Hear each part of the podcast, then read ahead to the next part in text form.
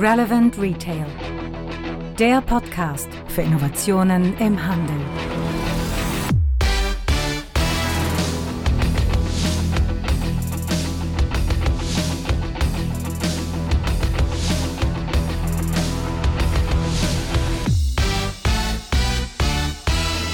Folge 42 des innovativen Retail Radios und damit die erste Folge im Jahre 2019. Mein Name ist Frank Rehme. Ich beschäftige mich seit vielen Jahren schon mit Innovationen im Handel und auch diese Folge wird wieder freundlich unterstützt von Payback, dem Loyalty-Programm im europäischen, ja und mittlerweile auch internationalen Handel. Aber jetzt wollen wir keine Zeit verlieren sondern gehen mal direkt in die Themen von heute. Was gibt's? Wir starten mit einem Rückblick über die Highlights der Branche im letzten Jahr. Packen direkt dahinter dann einen Ausblick auf die Highlights im Jahre 2019.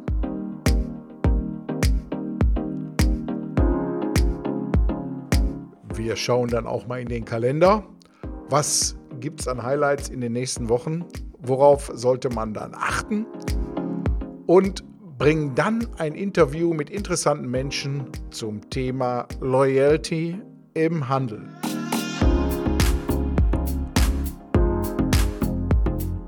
Und damit wären wir beim ersten Thema 2018. Was hat 2018 für die Branche gebracht? Die große Nachricht kam ganz zum Schluss des Jahres und hat eigentlich die Branche total aufgeschreckt, nämlich Aldi Nord kämpft gegen rote Zahlen. Ein Format, das jahrelang verwöhnt war mit riesigen Gewinnen und mit riesiger Expansion, hat auf einmal zu kämpfen. Dann die Fusion des Jahres. Karstadt und Kaufhof finden zusammen und obendrauf dann noch die Eröffnung des Jahres der Edeka zur Heide auf 10.000 Quadratmetern in Düsseldorf. Ja, und dann hatte der Sommer auch noch Gewinner und Verlierer. Alle Schwimmbäder und Freizeitangebote, die draußen waren, konnten sich über steigende Umsätze freuen. Den Handel hat es nicht gefreut. Es war einfach viel, viel zu warm für die Kunden, die sich dann nicht mehr in irgendwelche Läden rumtreiben wollten. Zugleich sind auch Rohstoffe teurer geworden, weil die Ernten durch die Dürre zurückgegangen sind. Und zugleich kam noch eine kleine Katastrophe für unser fußballverliebtes Land. Wir sind in der WM-Vorrunde rausgeflogen und die ganzen Aktionswaren, die dafür hergestellt wurden, blieben dann in den Regalen liegen. Insofern ein doppelter Flop, aber natürlich haben wir alle das Wetter extrem genossen, sind wir ja mal ehrlich.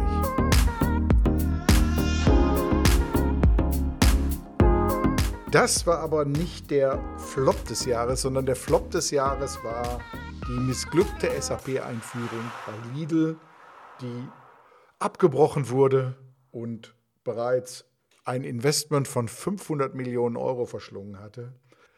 Das muss man erstmal einer nachmachen. Oder besser auch nicht. Dann gab es auch noch etwas sehr Tragisches und besonders Trauriges.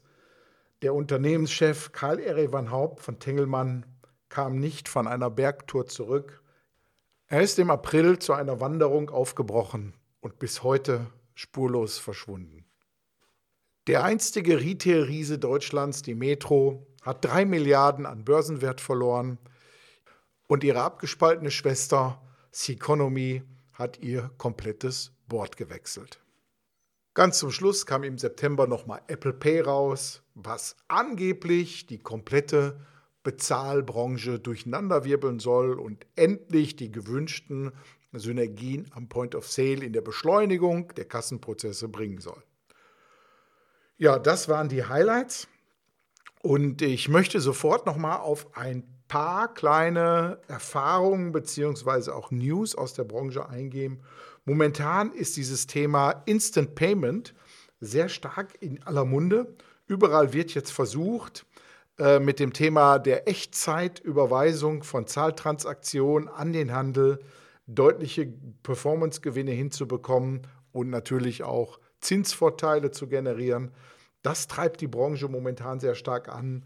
Die EZB startet ein Instant Payment Projekt, die Volksbanken sind mit dabei. Und ich möchte einfach mal ein paar Erfahrungen aus dem Bereich Apple Pay mitteilen.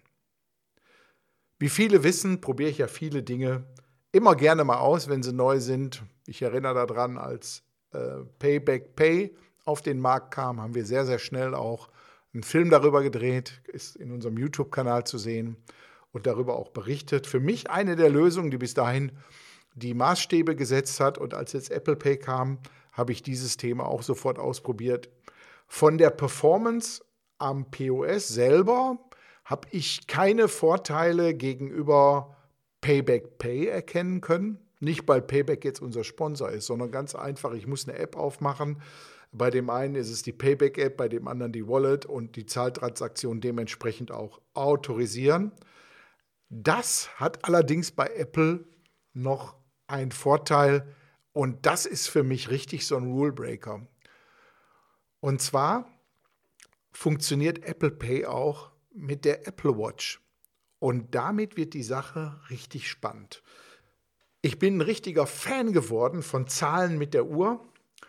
Ganz einfach, man braucht kein Handy mehr rausholen, gar nichts. Man drückt an der Apple Watch den Ausknopf zweimal hält die Watch ans Kartenlesegerät und verlässt den Laden. Also wirklich einfacher geht es nicht mehr. Ich habe die Watch sogar noch öfter dabei als das Handy. Und da meine Watch auch mit einer eSIM versehen ist, habe ich auch ständig einen Online-Kontakt. Das ist wirklich ein richtiger Burner geworden. Also mein Fazit, Apple Pay übers Handy ist das gleiche wie alle anderen mobilen Bezahlverfahren auch aber über die Watch ein richtiger guter Vorteil. Und damit kommen wir zum Ausblick 2019. Was ist in diesem Jahr Besonderes zu erwarten? Als erstes wäre da einmal das Kompetenzzentrum Einzelhandel. Im Koalitionsvertrag der Großen Koalition ist vereinbart worden, dass man ein Kompetenzzentrum Einzelhandel ins Leben ruft, ein Ergebnis der Dialogplattform Einzelhandel, die im letzten Koalitionsvertrag ja festgeschrieben war und von dem Institut für Handelsforschung auch durchgeführt wurde. Die Ausschreibung ist raus. Es gibt viele Bewerber, die zu diesem Kompetenzzentrum Handel gehören wollen. Momentan stellen sich einige dazu auf. Wir beobachten die Sache ganz intensiv mit und sind gespannt, was beim Bundeswirtschaftsministerium jetzt ankommt und welcher den Zuschlag bekommt. An dieser Stelle werden wir weiter darüber berichten. Dann gibt es etwas am Horizont, das momentan nur als Prognose existiert, aber vielleicht auch in 2019 doch existieren wird, nämlich es wird eine kleine Rezession befürchtet. Es gibt schon eine Panik, dass die Rezession, die momentan von allen äh, prognostiziert wird, dass sie auch wirklich eintritt. Der Handel hatte ja mit über 520 Milliarden Euro im letzten Jahr das beste Jahr seines Bestehens, 12 Prozent davon auch online. Wir lassen uns aber nicht ins Boxhorn jagen und warten mal ab, was da passiert und berichten natürlich auch wieder an dieser Stelle über die Entwicklung in diesem Bereich. Dann hatte in Folge 13 unseres Retail Innovation Radios Professor Stefan Rüschen ja mal vorausgesagt, dass unsere Discounter hier ein Vakuum hinterlassen haben, in dem sie keine Hard-Discounter mehr sind. Und dieses Vakuum, hatte er prognostiziert, wird sich irgendwann mal wieder füllen. Und das ist schneller gegangen, als man denkt. Ähm, es gibt die russische Firma Talk Service und die tritt mit ihrem Format mehrere hier im ostdeutschen Markt erstmalig mit einem Harddiscounter an. Interessante Entwicklung, wer ein Vakuum hinterlässt, braucht sich nicht wundern, wenn irgendein anderer es ausfüllt, ob der einem passt oder nicht, ist dabei erstmal egal. Dann gibt es noch das Thema Brexit. Der wird jetzt wohl richtig hart kommen, der Brexit. Alle haben Angst davor, was das für den Handel bedeutet. Nicht nur den Handel innerhalb der EU, beziehungsweise dann dem Nicht-EU-Mitglied mehr, sondern auch tatsächlich für den Handel bei uns, denn viele Artikel kommen aus dem Königreich und sind dann hier verteuert oder vielleicht gar nicht mehr zu bekommen. Spannende Entwicklung in 2018. Wir bereiten uns darauf vor, indem wir da die Augen aufhalten und an dieser Stelle auch wieder informieren. Und damit sind wir jetzt bei den Terminen. Was steht vor uns und worauf muss geachtet werden? Also das erste ist, da bringe ich mal einen kleinen Überblick in der eigenen Sache. Die NRF, National Retail Foundation, die größte Handelstechnologiemesse der Welt, findet vom 13. bis 15. Januar jetzt in New York statt. Wir werden natürlich vor Ort sein. Wir werden vor Ort berichten, hauptsächlich mit Movies. Also schaut auf unsere, unsere Seite Zukunft des Einkaufens oder auch in unseren YouTube-Kanal. Wir werden von den neuesten Handelstechnologien und den geilsten Scheiß, der momentan draußen ist, werden wir direkt berichten und das Ganze natürlich auch bewerten. Zugleich machen wir Store-Checks, werden auch einige Bilderserien, Bildergalerien einstellen. Also es lohnt sich, immer mal wieder die Woche reinzuschauen, um die neuesten Informationen zu bekommen. Ja, und dann gibt es noch die VTail 19. VTail ist ein Kompetenzforum, wurde vom GMV-Team und vom Institut für Handelsforschung ins Leben gerufen. Da geht es darum, wie man Handel und vitale Innenstädte weiter nach vorne bringt. Speziell für die Zielgruppe Wirtschaftsförderer, City Manager, City Marketing Manager wird eine Veranstaltung in Langenfeld ähm, organisiert. Ich stelle die in die Shownotes ein. Wir hatten auch einen eigenen Bericht darauf hier auf Zukunft des Einkaufens. Wir können nur empfehlen, wer sich für die Zukunft von Innenstädten interessiert, auf jeden Fall zur Vitel 19 erscheinen. Und damit sind wir jetzt auch beim Schwerpunktthema unserer Folge 42, das Thema Loyalty im Handel. Wir sind der festen Überzeugung, dass das Thema Loyalty immer mehr an Bedeutung gewinnen wird, Kunden binden, mehr über den Kunden zu wissen, personalisierte Angebote machen können oder noch besser vorauszusagen, was der Kunde im nächsten Jahr, im Januar, gerne kaufen möchte. Auf dem diesjährigen Handelskongress waren wir mit unserem Podcast-Studio vertreten und haben dabei auch das Thema Loyalty in den Mittelpunkt gestellt und eine kleine Diskussionsrunde gemacht mit zwei Menschen, die sehr, sehr lange schon in dem Bereich Loyalty unterwegs sind. Und zwar Michael Länger von der Firma TCC, die viele wahrscheinlich gar nicht kennen. TCC steht für The Continuity Company. Und die beschäftigen sich mit dem ganzen Thema Treueprogramme, Treuepunkteprogramme im Handel. Und auf der anderen Seite von Ingenico Loyalty Solutions der Michael Bregula.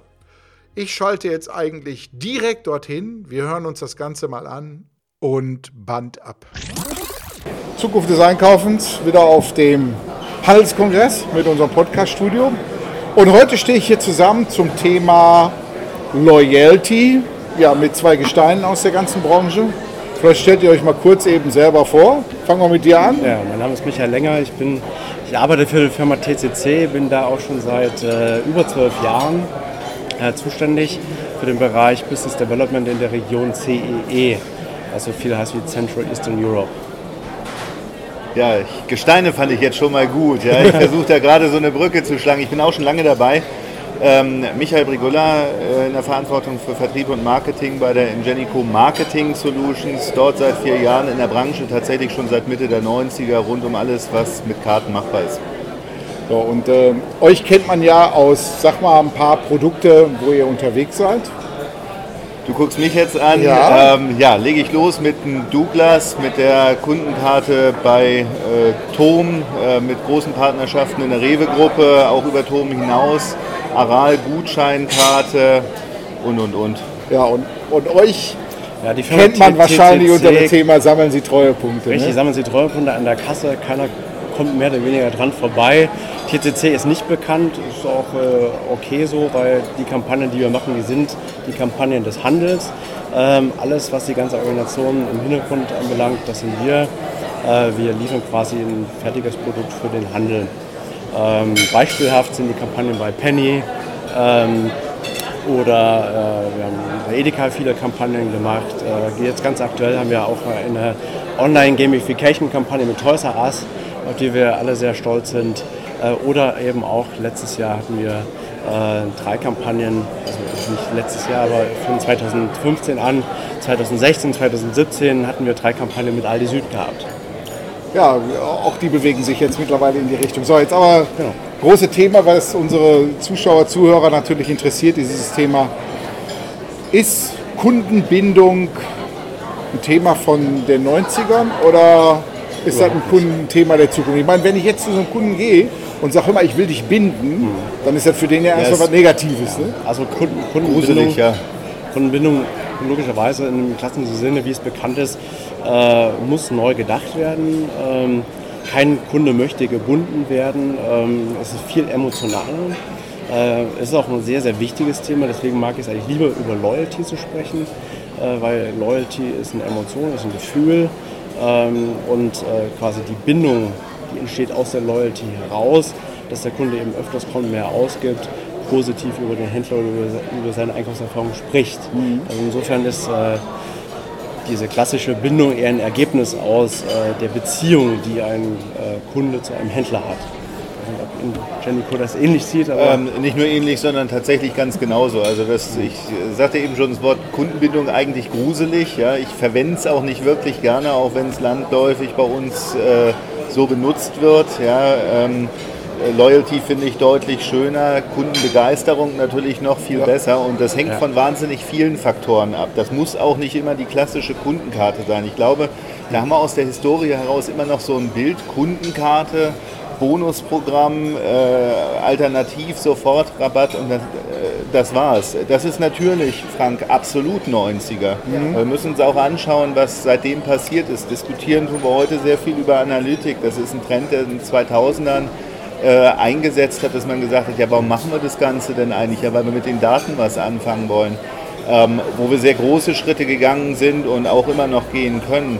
Und wir kommen jetzt immer mehr dahin, ähm, auch über Services, über Prozesse nachzudenken, die den Kunden nicht nur befriedigen, sondern wirklich auch begeistern, die Convenience schaffen. Wir denken jetzt darüber nach, wie wir Emotionen in die Programme reinbringen können das natürlich auch wieder eine sehr individuelle Herausforderung ist, je nachdem, was für Kunden ich habe, wie mein Unternehmen positioniert ist.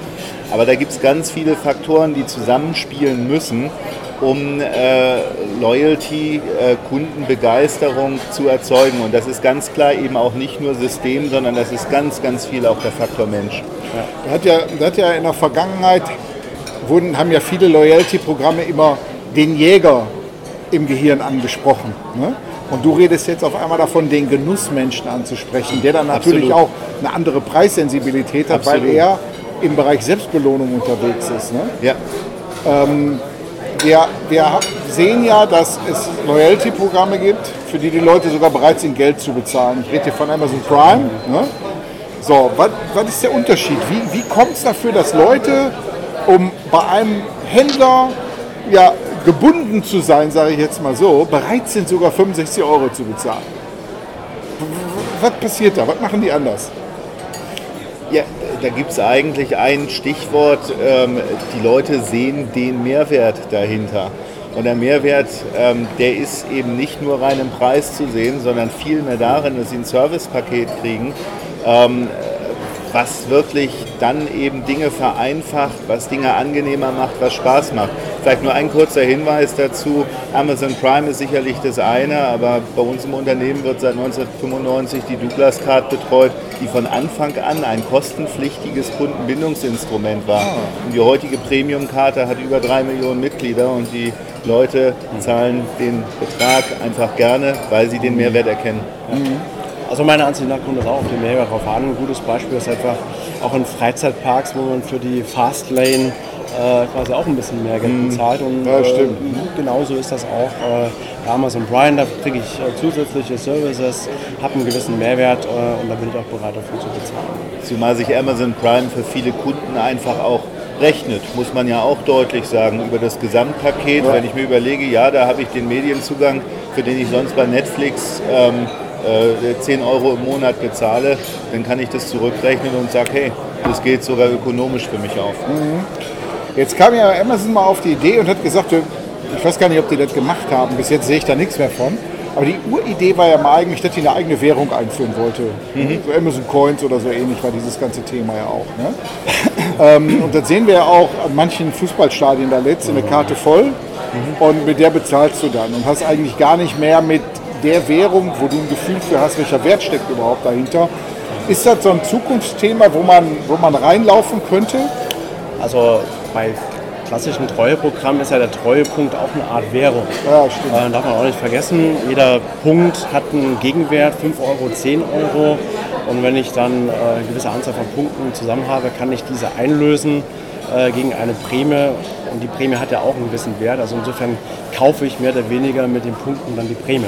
Also insofern ist das ja indirekt auch eine Währung, ist halt nur nicht so bezeichnet. Ich finde die Idee und den Gedanken total geil, weil in dem Moment, wo ich mich von der klassischen Währung löse, habe ich viel mehr Möglichkeiten zu spielen und Emotionen zu wecken. Ähm, schauen wir uns an, wie heute zum Beispiel bei H&M mit dem Punkteprogramm umgegangen wird, wo ich diese direkte Koppelung, die wir historisch alle kennen, von Punkten zu Eurowert, ein Punkt meistens ein Cent wert, ähm, und ein Euro Umsatz oder was auch immer, um ihn zu erwirtschaften, wo ich das einfach nicht mehr direkt habe, sondern wo ich meine Punkte gegen ganz unterschiedliche Coupons aus ganz unterschiedlichen Welten digital einlösen kann.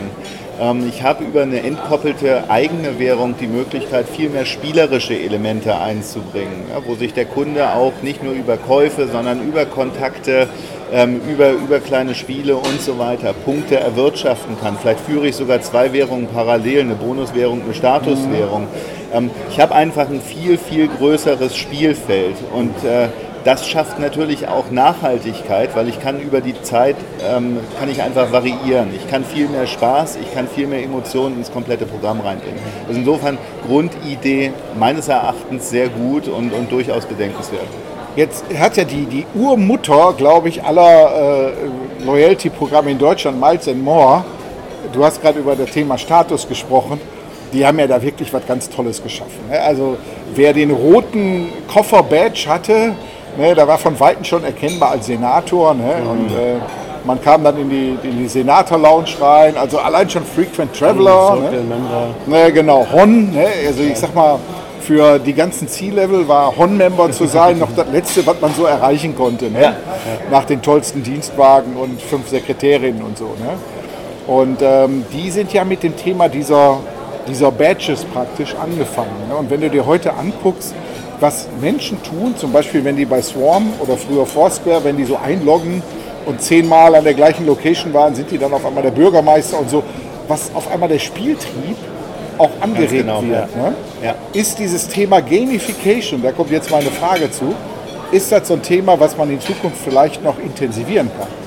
Natürlich. Ähm, und das sehen wir ja auch heute schon, dass Gamification, ob das jetzt digital oder physische Games sind, äh, immer mehr an Bedeutung gewinnen, äh, weil man eben auch über das Gewinnen von Punkten beispielsweise, was auch eine sehr kostengünstige Incentivierung ist, äh, viel erreichen kann. Ähm, Kunden sind bereit, äh, äh, quasi wenn sie an dem Game teilnehmen, äh, auch mehr auszugeben, öfters zu kommen. Äh, aber es ist natürlich eine andere Wirkungsmechanik äh, als ein klassisches äh, Treueprogramm, so wie TCC das vermarktet. Jetzt ähm, ist ja die Frage, ihr, habt ihr den, für den Kunden den Vorteil, dass ihr seine Daten nicht nehmt? Ne? Also wenn Er, wir er klebt ja seine, er klebt ja genau. seine, seine Treuepunkte Ja. Anonym praktisch in so einem Sammelheft. Ne? Genau, also wobei, also das ist das klassische Programm, aber logischerweise entwickeln wir uns auch weiter und wir haben äh, mit unserer digitalen Gamification-Lösung sammeln wir auch Daten, beziehungsweise sammeln wir Daten für den Händler. Äh, aber wir haben natürlich auch ein System geschaffen, wo man digital Punkte sammeln kann. Smart Connect heißt die Lösung, äh, was dann quasi über die Till Connection ähm, Verbindung direkt in die App dann auch reingeht. Frage mal an euch, die ja sehr viel digital ja schon sind in diese Richtung. Ist eine Kundenkarte ein WKZ-Generator? Kann sie sein. Äh, Also der Ansatz ist natürlich durchaus interessant aus ganz vielen unterschiedlichen äh, Facetten. ähm, in äh, eine gewisse Form des Partnernetzwerkes hineinzugehen. Und da ist die klassische Beziehung Handel versus Hersteller natürlich eine, die ich ganz spannend nutzen kann. Mhm. Ähm, was sicherlich hinzukommt als Grundgedanke ist, ein äh, Kundenbindungsprogramm, Loyalty-Programm ist nur dann immer stark, wenn ich möglichst viele Kontaktpunkte zum Programm habe. Da können wir uns vorstellen, dass das im Lebensmitteleinzelhandel ganz gut funktioniert. Wenn ich jetzt in den Modebereich gehe, dann habe ich als Durchschnittskunde vielleicht nur drei, vier Kontakte übers Jahr. Da muss ich schon gucken, wie ich mir Partner entsprechend in mein Programm einbinde, damit es spannend bleibt. Jetzt drehe ich das Ganze um. Den Partnern gebe ich natürlich eine entsprechende Werbeplattform und der entsprechende Zugang Zuschuss zu dem, was ich eben auch an Investitionen und an Betriebskosten habe. Das ist zum Teil nicht unerheblich, wenn ich das äh, spannend ausgestalten möchte. Ähm, das ist natürlich schon ein ganz, ein ganz wesentlicher Faktor, der eine Rolle spielt. Ich glaube aber, man muss ein Stück weit aufpassen bei der ganzen Geschichte, mhm. denn wir haben auch heute bereits wieder viele Diskussionen auf der Veranstaltung darüber, wie ich dichter an den Kunden herangehen kann und mich auf seine Bedürfnisse einstellen kann, bis hin zu einer 1 zu 1 Ebene.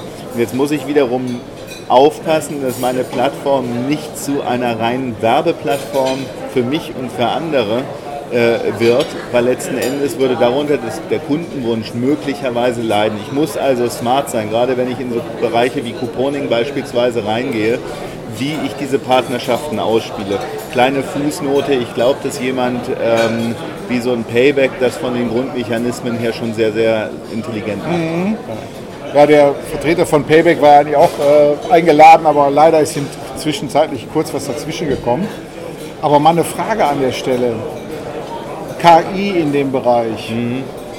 Hält KI zum heutigen Zeitpunkt 2018 hat das die Versprechungen eingehalten im Bereich von Loyalty oder sind wir da noch entwicklungsfähig? Ähm, natürlich ist man da noch entwicklungsfähig. Also wir stehen jetzt ja gerade erstmal am Anfang.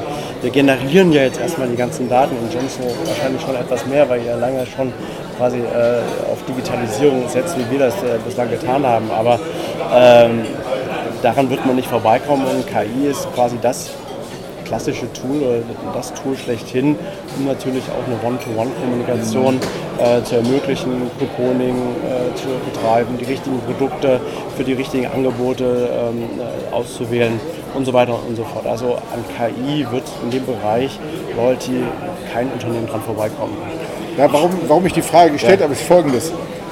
Äh, man redet ja immer von der tollen KI, die Amazon hat, äh, die Kundendaten auszuwerten. Wenn ich mir die Newsletter angucke, die die mir schicken, oder die, ähm, die Recommendations, die ich da bekomme auf der Seite, dann denke ich immer, Leute, äh, mit eurer KI kann das jetzt aber nicht so lange her sein. Wenn ich ja. mal für ein Beispiel, ich habe für eine Veranstaltung zum Verschenken für die, für die Redner äh, fünf Kindles bestellt.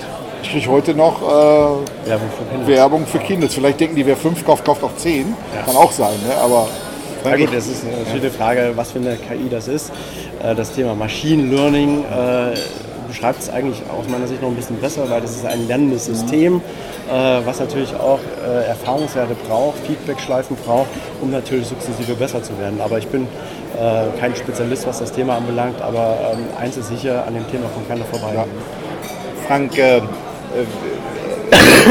vielleicht, vielleicht muss man auch da wieder ein Stück relativieren und ich bin ganz froh, dass Sie das gleich aufgenommen haben, das Thema KI versus Machine Learning. Ähm, wir müssen da, glaube ich, ein bisschen aufpassen. Ähm, das, was jetzt im Markt gerade diskutiert wird als künstliche Intelligenz, ist eine Iteration, bei der wir bei Weitem noch nicht sind. Und Amazon ist ein gutes Beispiel dafür, obwohl ich davon ausgehe, dass dort Herrscher an Data Scientists sitzen. Wir müssen mit unseren Partnerunternehmen im Handel ganz pragmatische Schritte gehen. Und wenn man das tut, dann funktioniert das auch.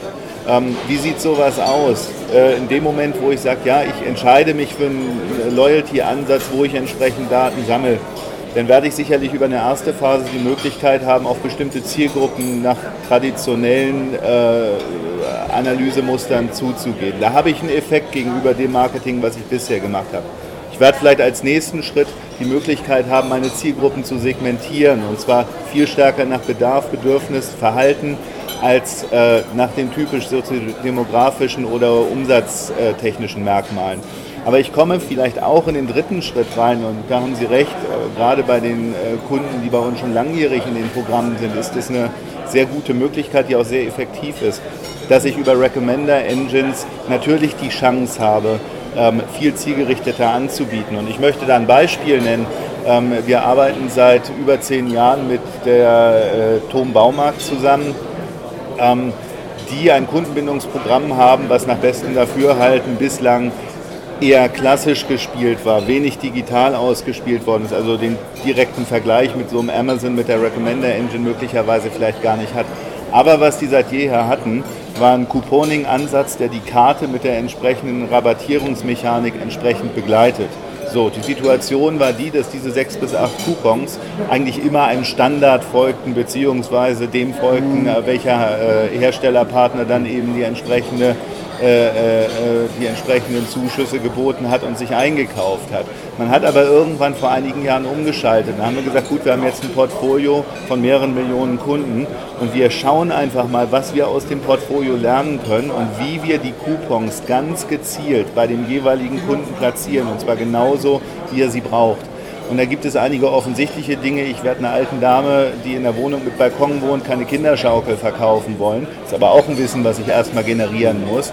Es gibt aber auch die eben nicht offensichtlichen Zusammenhänge, wo nur die Analytik dahinter kommt und man sagt, hey, da gibt es einen Lookalike irgendwo im Gesamtportfolio, einen Kunden, der sich ähnlich verhalten hat, der nur in seinem Zyklus weiter ist.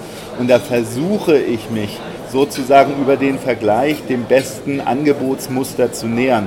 Und wenn ich das intelligent mache, dann kann ich schon in meinen Kampagnen solide zweistellige Verbesserungen, also prozentual zweistellige Verbesserungen in der Konversion erzielen. Ähm, und ich mache dem Kunden natürlich letzten Endes auch mehr Spaß, denn wenn ich die Oma nochmal als Beispiel nehme mit dem Balkon, ähm, die wird an ihrem Coupon keine Freude haben. Ja, das ist ja die andere Seite. Also behaupte mal, dass das schon ganz gut funktioniert. Man darf nur nicht durchdrehen. Also wir sind da alle auf einer Reise. Ja, aber es gibt da durchaus einige Dinge, die man schon gut machen kann. Also sind wir praktisch auf den Weg und nehmen wir jetzt mal einfach von mir als Schlusswort auf den Weg zu 82 Millionen verschiedenen Kundensegmenten in Deutschland. 82 Millionen vielleicht nicht unbedingt, aber äh, individuell für jeden Auf Einzelnen. jeden Fall wird es individuell sein, äh, was ja auch ein Mehrwert im Endeffekt für die, für die Kunden ist. Gut, okay, vielen Dank. Und weiter geht's. Ach so, für euch, von euch nochmal. Handelskongress.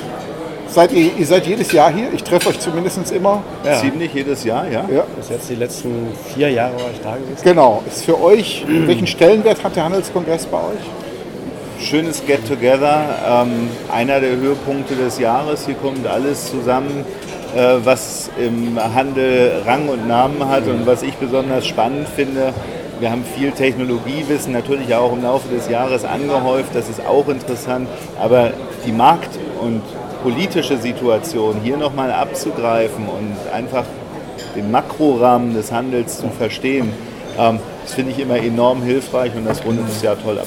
Ja, alles klar. Danke. Gut, danke. Ja, soviel zum Thema Loyalty. Man sieht, ein spannender Bereich, der mit Sicherheit noch einiges an Veränderung erleben wird in den nächsten Jahren. So, dann komme ich jetzt noch mal zu einem Hinweis. Wir arbeiten nämlich jetzt sehr eng mit der größten Messe für Handel weltweit zusammen, nämlich hier die Düsseldorfer Euroshop. Wer sich mit dem Handel beschäftigt, kommt eigentlich an diese Messe nicht vorbei. Wir werden jetzt in Zukunft viel Content Sharing machen, also viele der Informationen, die die Messe mittlerweile herausgibt zu dem Thema Handel, wird sich hier bei uns auf Zukunft des Einkaufens beziehungsweise auch im Podcast wiederfinden. An anderer Stelle werden die natürlich viele Informationen, die wir rausgeben, bei sich in ihrem Euroshop Mag von Magazine ähm, auch verbreiten. Und da stelle ich hier in die Show Notes einmal das Euroshop Magazine ein. Wird jetzt auch in unseren Newslettern immer erscheinen und wir freuen uns auf diese tolle Kooperation mit der Messe Düsseldorf, der Euroshop. Ja, und an anderer Stelle, last but not least, möchte ich nochmal auf unser Seminarangebot hinweisen, findet man auch hier in den Show Notes. Auf zukunftdeseinkaufens.de-seminare findet man Seminare und Workshops und wir freuen uns, wenn sich Interessenten melden, wenn wir haben momentan in diesem Jahr noch nichts terminiert und wenn genug Interessenten zusammenkommen, legen wir die Seminare wieder auf, freuen uns über dementsprechende Anfragen. Das war's für mich in dieser Folge 42. Ich freue mich auf die nächsten Wochen. Bis dahin, euer Frank Rehme und haltet die Ohren steif. Ich wünsche fette Beute.